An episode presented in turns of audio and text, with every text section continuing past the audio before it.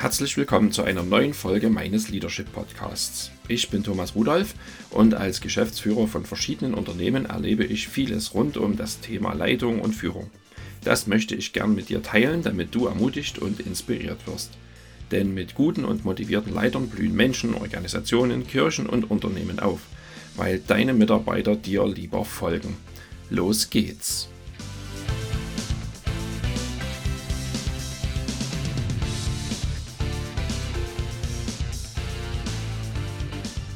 Vor kurzem saß ich mit zwei von meinen Mitarbeitern zusammen und wir haben eine Schulung ausgewertet, bei der es um die Aufgaben eines Geschäftsführers ging. Und dann war da auf einmal die Frage auf dem Tisch, Thomas, was motiviert dich denn eigentlich, jeden Tag deine Arbeit zu machen? Hm, gute Frage. Als Leiter bin ich ja eigentlich dafür verantwortlich, andere zu motivieren. Aber wer oder was motiviert mich immer und immer wieder, jeden Tag mein Bestes zu geben, vorneweg zu gehen und Menschen in Bewegung zu setzen Natürlich ohne, dass ich dabei selber auf der Strecke bleibe, was vorspiele oder unecht werde. Wir selber als Leiter haben ja oft keinen, der uns anschiebt. Das Ganze muss als irgendwie anders gehen, es muss aus uns selbst kommen. Und weil ich auf die Frage in diesem Gespräch keine allzu strukturierte Antwort hatte, habe ich das für mich nochmal zusammengefasst und du hast jetzt die Chance, das zu hören. Herzlichen Glückwunsch. Aber als erstes eine kleine Begriffserklärung. Motivation erklärt, warum Menschen etwas tun, was sie dazu antreibt. Das Wort kommt ursprünglich vom lateinischen movere, was so viel wie bewegen oder antreiben bedeutet. Es geht also wirklich um das, was mich oder andere antreibt oder dazu überredet, etwas zu tun.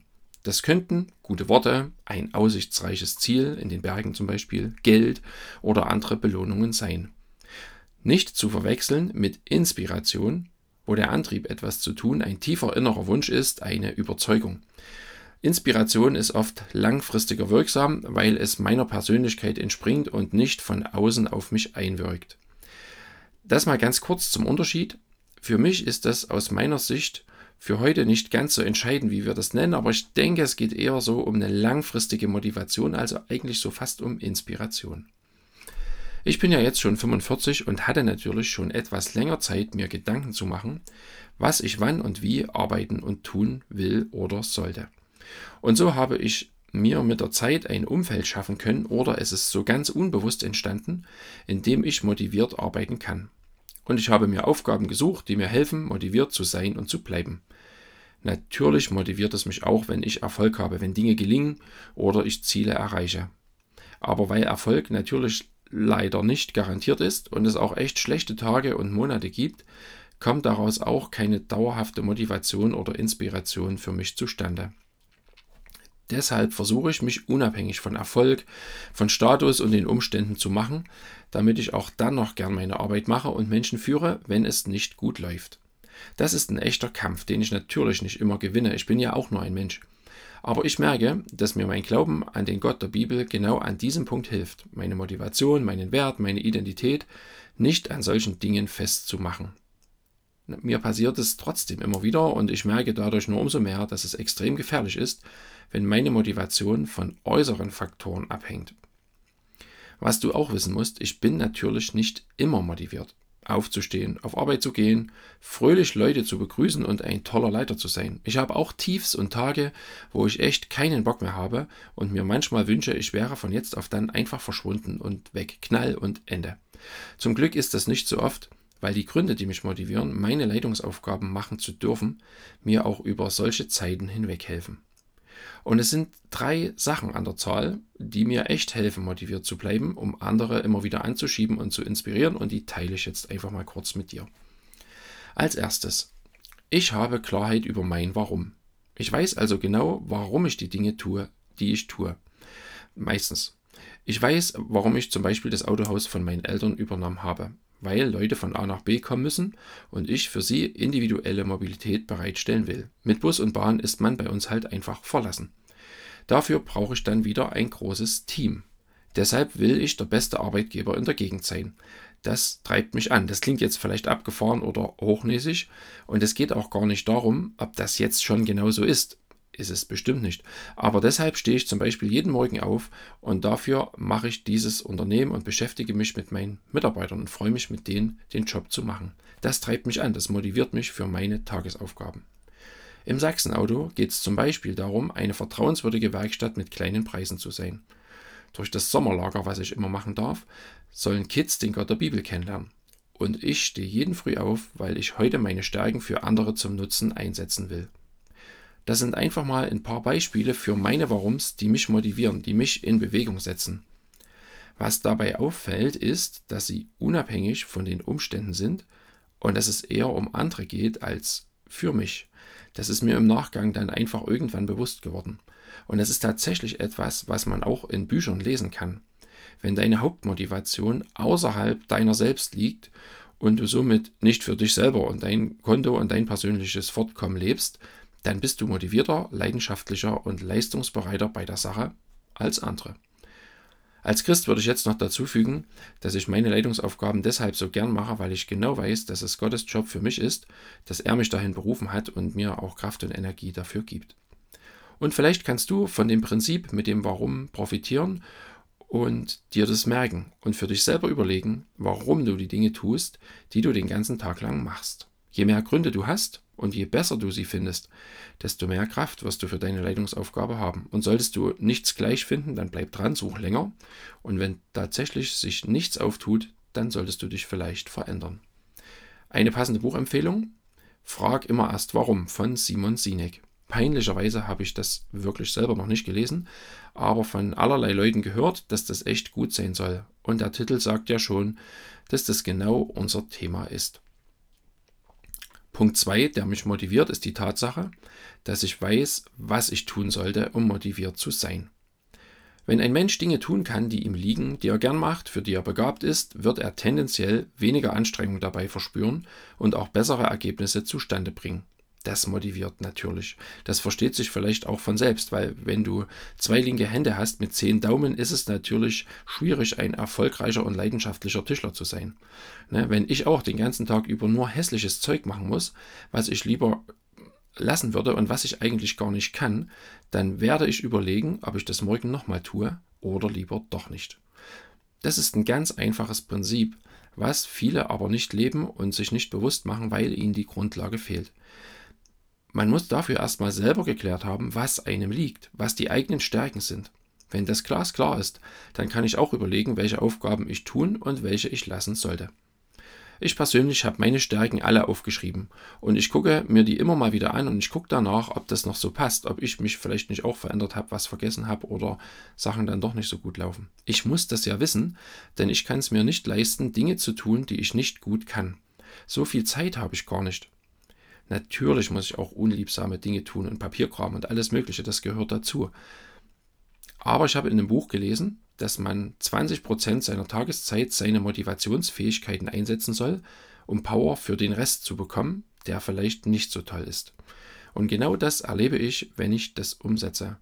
Deshalb plane ich meine Woche zum Beispiel so, dass immer wieder Sachen im Kalender stehen, die wichtig sind und die mir Spaß machen die meinen Motivationsfähigkeiten und meinen Stärken entsprechen. Dinge verändern und optimieren, Konzepte ausdenken, Neues wagen, mit Menschen reden, Mitarbeitergespräche führen, Leute inspirieren. Das heißt, wenn auch du als Leiter deinen Leuten motiviert vorangehen willst, dann schreibe deine Stärken auf und markiere deine Motivationsfähigkeiten. Damit meine ich übrigens diejenigen deiner Stärken, die dich besonders motivieren, wenn du sie nutzen kannst und die dich eher beflügeln, wenn du sie nutzt, als dass sie dir Energie rauben, wo du leicht in Flow kommst und schnell ein gutes Ergebnis hast. Also nach dem Warum definieren und dem Stärken einsetzen kommt als drittes das Wo und Wie. Wo arbeite ich und wie sieht meine Umgebung aus? Es geht darum, dass es neben den Motivationsfähigkeiten auch eine Motivationsumgebung gibt, die dir hilft, motiviert deine Sachen zu tun. Das meint das optimale Umfeld der beste Nährbogen für deine Leitungstätigkeit. Konkret meint es, wie kannst du dir deinen Alltag so strukturieren, deinen Arbeitsplatz, deine Arbeitsmittel, dein Team, deine Arbeitszeiten und so weiter so gestalten, dass du optimal arbeiten kannst. Das klingt nach einer monstergroßen und unmöglichen Aufgabe, aber es fängt ganz klein an. Ganz praktisch könnte es heißen, dass du versuchst, alles zu eliminieren und zu vermeiden, was dich demotiviert, was dir die Motivation raubt. Das ist das erste Gesetz für Motivation, Demotivation vermeiden und eliminieren. Ein Beispiel von mir.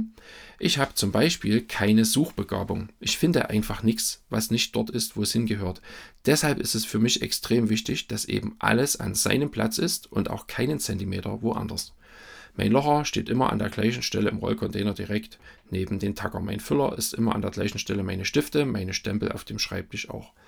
Ich habe meistens ein gutes Ablagesystem und eine Kombi zwischen Ablage und Outlook.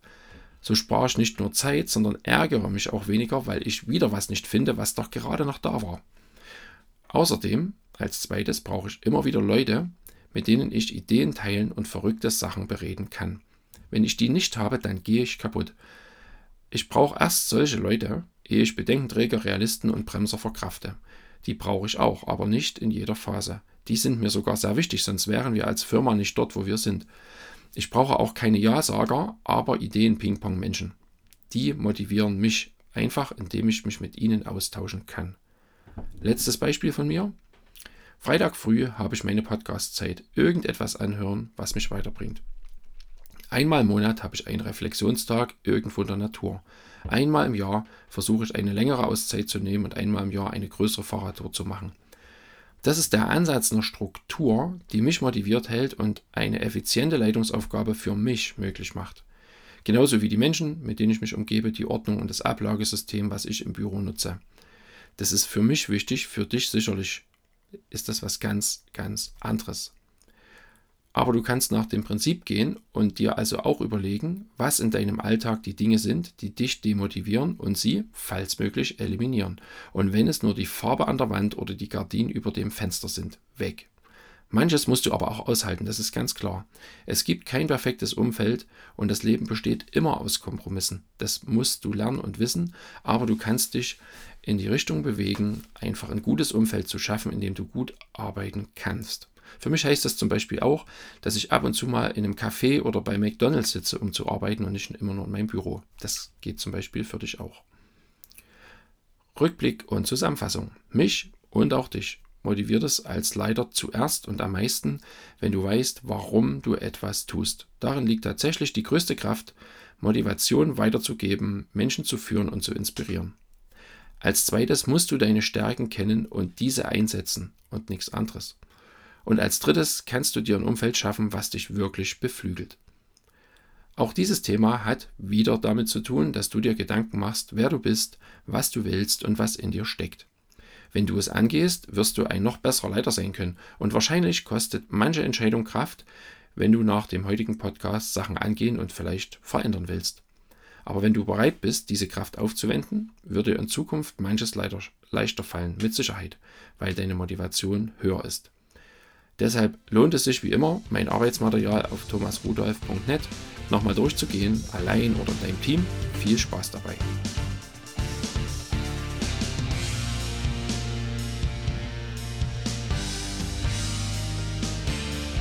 Das war's für heute. Ich wünsche dir einen guten Start in den Rest des Tages und viel Freude beim Leitersein.